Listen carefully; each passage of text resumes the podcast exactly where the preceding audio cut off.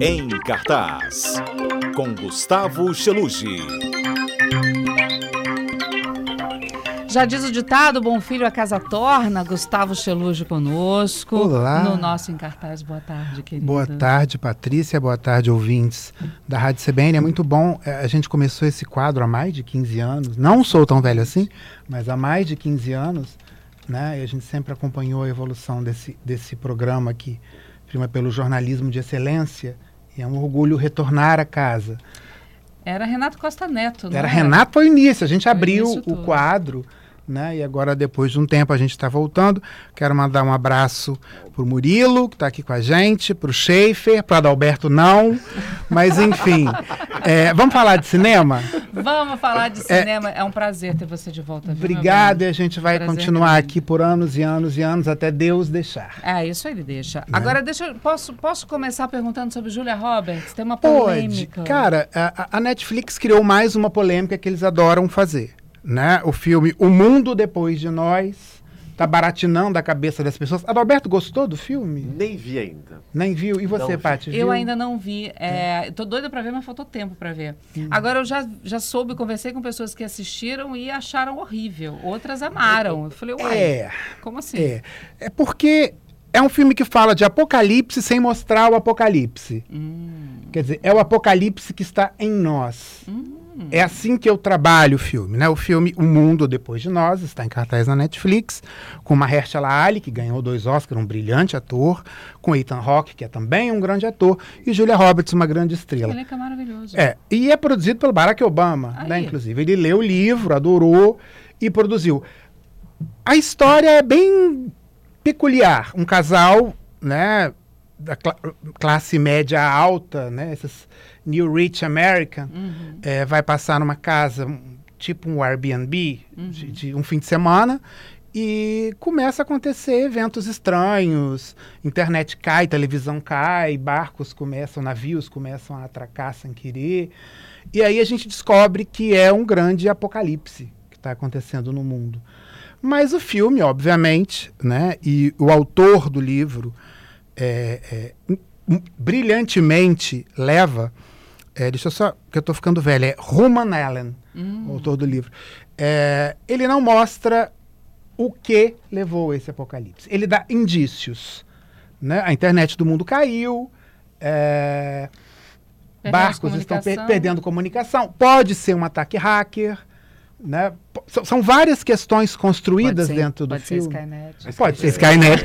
São várias coisas construídas dentro do filme, mas as pessoas precisam ter senso. Primeiro, para parar com essa ideia tola de que um filme tem que ter explicação. Uhum. Eu acho que você tem que ter interpretação do que o diretor quer dizer.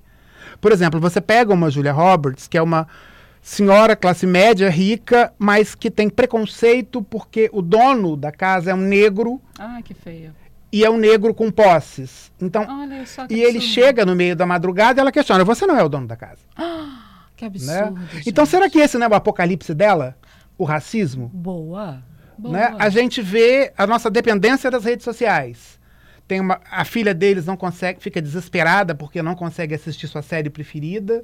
Eles ficam sem comunicação. A gente não virou escravo Uhum. da tecnologia? Será que esse não é o nosso apocalipse? Entendi. Quer dizer, a gente vê é, animais silvestres entrando na casa, a gente destrói o meio ambiente. Será que esse não seria o nosso apocalipse? Entendi. Então é, é bom assistir o filme pensando Com no, essa visão. no mais, né? No além do que você E sem simplesmente buscar tá uma explicação lógica para o filme. Legal. Né? São vários apocalipses. É o apoca- apocalipse que está dentro de você. Uhum. Por isso que eu gostei bastante do filme. A Julia Roberts está ótima, né? tem um suspense, mas eu acho que a gente tem que ver com um outro olhar, um, um olhar de sensibilidade. Inclusive, eu queria saber do ouvinte da Rádio CBN se eles gostaram ou não do filme, o que, que eles acham desse apocalipse não explicado. Né? Quem quiser falar, tá aberto. Fala, Já uma Adalberto. dúvida, Gustavo. Hum. É daquele tipo de filme, sem spoiler, né? Que a gente não gosta de spoiler. Não, não dou mas spoiler. Quando a gente acaba de ver o filme, você fica com mais dúvidas na cabeça do que quando você começou? É aquele que o final Sim, é a aberto. ideia é essa. O final é totalmente aberto, não é da- explicado. Do telespectador. É. Por exemplo, eu acho o apocalipse da Julia Roberts o racismo de não aceitar que um negro pode ser dono de uma propriedade de classe média alta no litoral. Total. Né? E esse, é o, esse é o apocalipse dela, a destruição dela. E é engraçado porque, ao mesmo tempo que a gente se espanta com esses apocalipses de algumas pessoas, eles realmente acontecem, eles estão à nossa volta. Eu acho que vale até pensar sobre isso, né? Tá, tá aí, a gente às vezes não vê, finge que não vê, ou as pessoas não querem acreditar, mas eles estão aí. Eu vou lançar uma pergunta para o ouvinte da Rádio CBN. Dá uma olhada no título do filme, O Mundo Depois de Nós. Depois de nós. Eu acho que isso já explica muito o que, que é o apocalipse que o filme se propõe. Né? Propõe essa outra visão e esse outro olhar. Aqui, ó, já tem o Lando conosco Hum. dizendo: boa tarde, Patrícia, amigos. O filme não é ruim. Uma pitada de racismo, tem várias imagens Sim. e fotografias impressionantes, mas não tem fim. É, talvez deve ter algum outro episódio, uma continuação. Por Será enquanto que não tem previsão.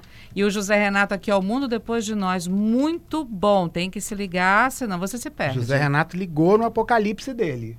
É isso aí. Assisti o filme, mas não gostei, diz o Francisco. Na hora que parecia que ia começar, acabou. Porque a ideia é essa. A ideia de um filme sobre apocalipse não explicado é que você divague sobre o que está acontecendo. A Jaqueline, boa tarde. Não gostei do filme, esperava muito mais. Os atores são bons demais para um filme tão fraco. Ela não entendeu o apocalipse da Julia Roberts, talvez, Pode né, ser Jaqueline? que agora tenha uma. Eles também têm uma visão diferente, né? É, do que viram. Eu vi Assiste muito de novo, o. Pode apocalipse ser de que- Uhum. si. né? O mundo depois de nós. Quer dizer, o que nós fizemos com o mundo e o que o mundo representou para nós. Tô filosófico hoje. Mas isso é bom.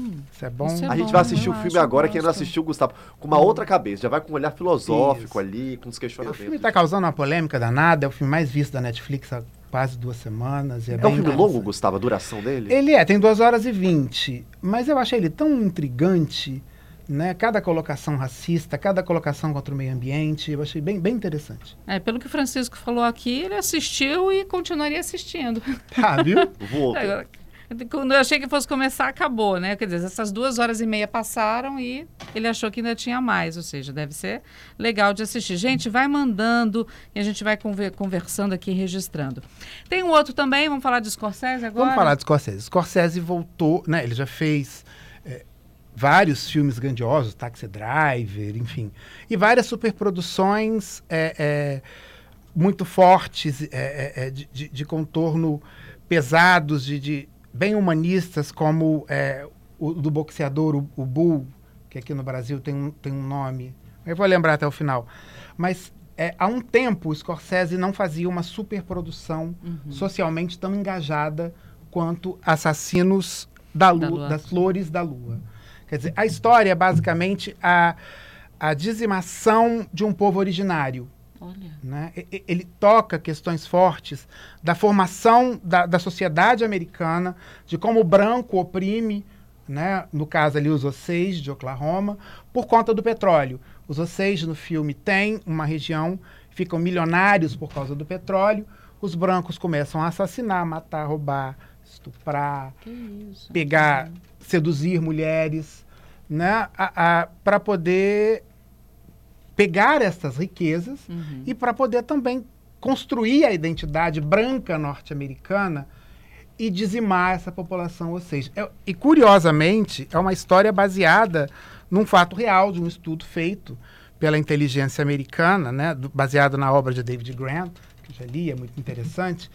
E é um trabalho sensível de Scorsese em questões sociais, mas é um Scorsese pesado. Tem três horas e meia, é um Uau. filme longo, arrastado, mas é tecnicamente impecável. Tem Stage favorito ao Guns, Oscar, É é? favoritíssimo ao Oscar, tá com tem seis indicações ao Globo de Ouro, se não me engano, e a- as indicações do Oscar saem em janeiro, mas a gente tem Lily Gladstone como uma das, das integrantes da tribo 6, que é a mulher de Leonardo DiCaprio, favoritíssima, por enquanto, imbatível ao Oscar de melhor atriz, e tem, para mim, a melhor interpretação de Robert De Niro em anos, tá? Como o homem vilão que está por trás de toda essa essa dizimação dessa população originária dos Estados Unidos. É um filme que pode não agradar a todo mundo, ele é muito é, é, é, longo, mas tecnicamente impecável, com ótimas. Se vocês já viram, inclusive, né, ele está em cartaz no cinema, mas chegou em streaming para você assistir, para aluguel na Apple, enfim, na Google Play, nas suas melhores que você tiver. E mas é um filme que precisa ser visto. Entendi. É um filme Legal. que resgata a história de uma de- a formação de uma população e, e- e- e como os originários americanos foram dizimados, como nossos índios também. Também. né? Eu queria saber se algum ouvinte da rádio CBN assistiu. É um filme belíssimo, de grandes interpretações, de, de- de fotografia muito bem feita. Ele deve ganhar vários Oscar técnicos, mas é um filme duro. é, eu assumo que eu prefiro Scorsese leve e mais inventivo, como Depois de Horas, aquela comédia de erros deliciosa que ele fez na década de 80. Mas é um filme que precisa ser visto porque é história e a história precisa ser contada. Gente, assiste e conta pra gente também o que, é que vocês acharam. Vamos mudar agora, vamos falar de outro também, um documentário polêmico, mas Polêmico. que eu acho que também precisa ser visto, de Elisa Capai, né? Incompatível com a vida. Primeiro, vamos falar que Elisa, apesar de não ser capixaba, tem uma, uma trajetória muito grande, muito bonita no cinema do Espírito Santo. Né? Por isso que ela está hoje em cartaz. Incompatível com a Vida é um dos documentários mais premiados e elogiados do ano. Ganhou É Tudo Verdade. Olha, Né? É, tá selecionado, por conta disso, a concorrer uma vaga ao Oscar de melhor documentário. Mas isso não é importante. A Elisa fez um filme super sensível sobre a dificuldade da mulher em ter um luto antes do nascimento do filho. Olha que coisa densa e pesada. Né? A Elisa estava grávida de uma, de uma criança que tinha problemas congênitos, ela não, não conseguiria sobreviver após o nascimento. E, e aí ela conta toda essa dor e essa impossibilidade de interromper esta gravidez, esse luto precoce que uma mãe tem. E nesse momento ela começa a entrevistar outras mulheres que tiveram esse mesmo problema. Umas entraram judicialmente para tentar abortar, outras não, tiveram filho e, e- e lu- lutam, os que sobreviveram lutam com esses problemas congênitos. A gente sabe que o aborto no Brasil não é legal. Uhum. né? Somente em caso de estupro, em caso de bebê anencéfalo, né? E também em caso de da, problemas de saúde da, mãe. mulher, é. Da- E ao mesmo tempo, a Elisa faz um, um estudo tão sensível, porque ela fala: se a criança tem o direito de nascer, por que a mãe não tem o direito de não ter um filho que ela sabe que não vai sobreviver? É, a gente não está aqui, Patrícia, defendendo o aborto. Não. A claro gente está aqui defendendo um discurso, um diálogo com a sociedade que fale abertamente, sem viés político, sem viés religioso, para que a mãe também tenha o direito de ter ou não esse filho. Passa por aquela questão de é, eu vou colocar uma criança no mundo e eu sei que ela vai sofrer o resto da vida. Ou ela Passa- não vai chegar a nascer? Ou ela não vai. Passa por essa Passa. questão. É, e o filme fala de luto materno e um luto que você não chega a viver. Uhum. Quer dizer, e ela mostra toda a angústia que ela teve nessa gravidez. A gente, inclusive, convida a Elisa, se ela quiser participar de um bate-papo aqui na CBN para falar do seu filme. Eu queria. O filme está em cartaz na MUBI ou Mubai, né? Passou no Festival de Cinema de Vitória gratuitamente. Eu gostaria muito que o ouvinte da Rádio CBN ouvisse e desse o seu depoimento. Né, para falar, a gente sabe que o aborto é uma discussão polêmica no Brasil, a gente sabe que dificilmente isso vai ser discutido tanto no Congresso quanto nas instâncias públicas, mas eu queria saber um pouco da opinião do ouvinte da Rádio CBN para falar sobre essa questão. A mãe não tem um direito de não ter este filho que ela sabe que pode não nascer? Eu acho que a mãe tem o mesmo direito que a criança. Isso aí. Bom, agora o nosso último filme, Godzilla, e também tem o Yu Yu Hakusho. Falei certinho? Falou Nossa, certo. Quase, quase, né? Quase, bateu É, na é, o, é o que é coreano, é chinês? É japonês. O japonês, tá? Ah, Meu vamos japonês tá o rapaz, arranhado. né? Gente, quem tá conversando com a gente é o Vinícius Oliveira, Olá. também do HZ. Boa O tarde. nosso Boa colunista tarde. geek, para eu que sou velho, geek é nerd, tá, gente? É Eu ia falar pra você falar, Gustavo, pra quem talvez traduz pra gente, Gustavo. Eu que sou velho, geek é alguma coisa como nerd. Pois é, eu vou te perguntar exatamente isso, Vinícius. O que, que é geek e o que, que é nerd? É por aí. O nerd, ele tinha aquele estereótipo ali nos anos 80, 90, do cara recluso, que só jogava, jogava da- é, D&D, RPG de mesa, e que não tinha muito trato social, né? Depois foi evoluindo um pouco. Os anos 90 chegaram, os anos 80 que trouxe uma carga pesada de cultura pop pro Brasil e pro resto do mundo. E aí chega os anos 2000, estreia da Big Bang Theory e estoura.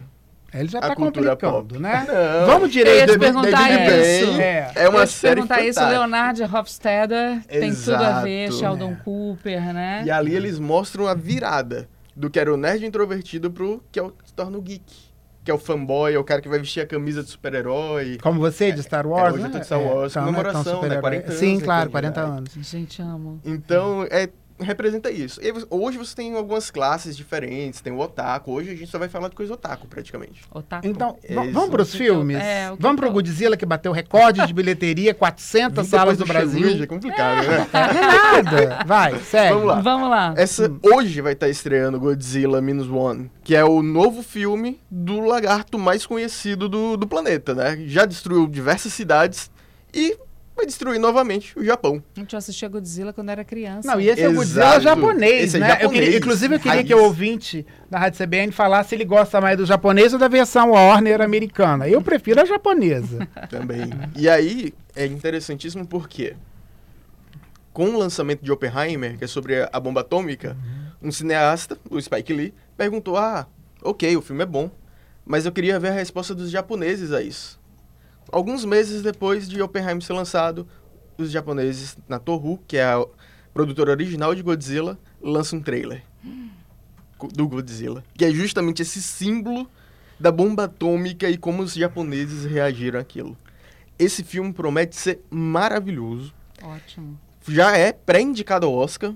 Foi a maior bilheteria do último final de semana nos Estados Unidos. Olha. Para um filme. Bateu o Willy Wonka. Sim. Jura? Engoliu o William. Mas o Willy Wonka é bem fraquinho também. Desculpa quem gosta. Nada. Os Umpalumpas estão lá para fazer Não, sucesso. o filme é bem fraco. Sou fã do- Segue. E aí, e assim, em língua estrangeira ainda. Olha. Então, em japonês mesmo? japonês. Legal. Então, é um filme que, tipo assim, tá pra ser o, o grande destaque de língua estrangeira. E assim, eu tava morrendo de medo de não vir pra Vitória, pros cinemas daqui. Porque E aqui, veio! aqui tem um costume de não ter, É, mas tem, veio. tem coisa que não vem pra cá, é verdade. Eu sinto que Patrícia vai assistir Eu- Godzilla. Eu, Eu, vou também tô assistir sentindo, todos. assim, a É, empolgação eu de vou Patrícia. assistir. Não, É. assistir. Eu vou assistir todos, mas eu gosto do universo geek. Eu Ih, gosto pronto, do universo perdi nerd. Alberto gosto. indo embora. Não Patrícia Mas eu assisto, eu sou igual meu marido. marido meu marido assiste qualquer tipo de jogo de futebol. Aham. É qualquer um. Eu assisto qualquer filme, menos de terror. Eu tenho medo de É filme meu de terror. preferido. Mas eh, todos os filmes eu assisto e eu vou assistir todos. Já experimentou um Stephen King? Ah, é meu É autor preferido, Medo. não rola. É. Agora, e Yu Hakusho, que já, o anime mangá que agora virou live da Então. Netflix? Pra quem foi criança nos anos 90, É, eu não fui, já era já- velho. mas Eu você assistia também. Manchete? Assistia? Sim. Nossa, então Yu Yu Hakusho é pra essas pessoas. Eu sou Porque... Hum, Exatamente. tá. Se Porque- identificou. Vai, fala de mim agora, fala. Falou da manchete ali. É, é pra todos os gostos aqui. E Yu Yu Hakusho é exatamente isso. É um anime que fez muito sucesso aqui no Brasil, nos anos 90, depois voltou nos anos 2000. E vai estar ganhando uma adaptação pra live action na Netflix, que também estreia hoje. A gente tá Olha, tendo uma invasão nipônica. Ótimo. Hoje é um- os japoneses estão invadindo o Brasil. E era muito marcante por causa da dublagem. A dublagem de Yu Yu Hakusho aqui no Brasil, ela regionalizou muito bem. E isso fez com que o anime se popularizasse. Mas eu tenho que dizer que a dublagem brasileira é a melhor do mundo. É a melhor do mundo, falei. isso é indiscutível. Exatamente. Hum. E a dublagem da série vão ser os mesmos atores que fizeram no anime dos anos 90. Essa nostalgia é genial. Então, a, a sacada da Netflix de repetir o elenco foi fantástico. Vai estar estreando hoje apenas com cinco episódios. E tem uma grande responsabilidade. Hum. Por quê? Tá vindo depois de One Piece, que foi um estrondo dentro da plataforma. Tem que manter o nível. Tem que manter o nível. E também tem todo o histórico ruim de adaptações de animes. Hum. Então ele tá ali. Tem que ser Entre muito a cruz bom. e a caldeirinha. Exato. E logo depois dele vai vir Avatar, então ele tem, Ixi. tem muita coisa. Responsabilidade, É né? muita responsabilidade. Gente, eu tive o prazer de conversar com o Jorge Lucas. Foi no. Final, foi no ano passado. Mas foi no ano passado, Foi no ano Patrícia, ano passado. passado. E, nossa, fantástico. A dublagem brasileira é a melhor do mundo. Eu gosto, eu ouço e eu a amo. Amo de paixão. Pronto, falei. Eu posso dar duas dicas rápidas antes da gente ir Por embora? favor. É, tá estreando no Netflix também. Finalmente, porque a série já tá esgotadíssima, ninguém aguenta mais. Os episódios final de The Crown. Inclusive, eu queria saber se os ouvintes da, da a CBN gosta, porque eu já estou cansado, que fala né, da repercussão da morte da Diana e do romance entre o William e a Kate Middleton. Finalmente a série acabou, a Netflix arrastou até onde não podia mais, ficou desnecessária. E no Cine Jardim está estreando um filme finlandês belíssimo, Folhas de Outono, sobre o amor proletário. Opa! Tá? É uma, uma comédia, aquele doce, romântica, mas que tem um fundo social, de Aki Kaurismäki, que é um diretor talentosíssimo. Ele é um dos favoritos ao Oscar de melhor filme estrangeiro, mas não vai ganhar. Quem vai ganhar é a Zona de Interesse, que a gente vai falar brevemente quando o filme estrear. Fala, Olha, Patrícia. gente. Oi, Vinícius. Ou Godzilla. Ô, Godzilla. Não, o Godzilla não vai ganhar. Para de show. É Zona de Interesse. Fala. Olha só, vamos para os nossos ouvintes. Vamos. Olha, Marco Aurélio ainda falando sobre ah, o mundo É, a depois Julia de Roberts. nós. Julia É. Roberts, dizendo que Ah. o filme é ruim, péssimo. José Renato lançando aqui também uma série muito boa brasileira que ele assistiu, foi Muito DNA boa, Zé. Renato. Parabéns. Jaqueline de novo com a gente, né? Falou: olha, concordo com o Francisco, teria que ter mais filme. Vou esperar a parte 2 e a parte Olha, eu 3. acho que não vai ter. Sinto muito. Ja- É Jaqueline, né? Sinto muito, Jaque, não vai ter. A Cláudia, olha, sobre o filme, concordo com a reflexão apresentada. Gostei. Abraços, Cláudia, viu? Olha, Cláudia, beijo. Ah, o Vicente, boa tarde, pessoal. Ah, o Mundo Depois de Nós é ótimo, a começar pelo elenco. Quem quiser ver filme Catástrofe, vai assistir os filmes do diretor Roland, Roland Emmerich, Emmerich. são sempre péssimos. Parabéns pelo seu bom gosto, Vicente. Gostei de você. Adoro. Me segue no Instagram. O Marco Aurélio com a gente. Assassinos da Lua de Sangue. Esse sim, um grande filme, história intrigante e belas, e belas E imagens. ressalto, toca na formação sanguinária da sociedade americana. É uma história que tinha que ser contada. Uhum. E o Lando dizendo, olha, também gostei muito de Assassinos da Lua. Perfeito, Leonardo DiCaprio. Não achei Leonardo tão impecável. Desculpa te Tá, cortar. Tão impecável assim, mas segue. Robert De Niro também. Maravilhoso. Um daqueles filmes que dá pra ganhar muitos prêmios. Só achei muito longo. Precisei de três dias pra assistir tudo. Sim, 3 horas e 20. É o Scorsese grandiloquente que a gente conhece. A Sara aqui, olha. Respeita o meu Crown, viu? Boa tarde, meus amigos. Olha, beijo, acabou. Viu, Sara? Até semana que vem. Gente, que delícia. Beijo pra vocês. Vinícius, seja sempre bem-vindo. Gustavo, semana que vem a gente É tá Vinícius junto de nem novo. tanto. Ah, mas Vinícius vai vir semana que vem, Agora porque ele vai falar já de casa, tá, Aquaman. Dizer- Aquaman estreia semana que vem. Aquaman. Aquaman, Então, tá aí a gente certo. vai falar de Aquaman. E semana que vem a gente vai falar também de O Maestro, a polêmica cinebiografia de Leonard Bernstein, que é um brilhante músico de Hollywood, Uhum. mas tem antissemitismo, mas também tá na briga do Oscar. Mas isso é pra semana que vem. É isso aí.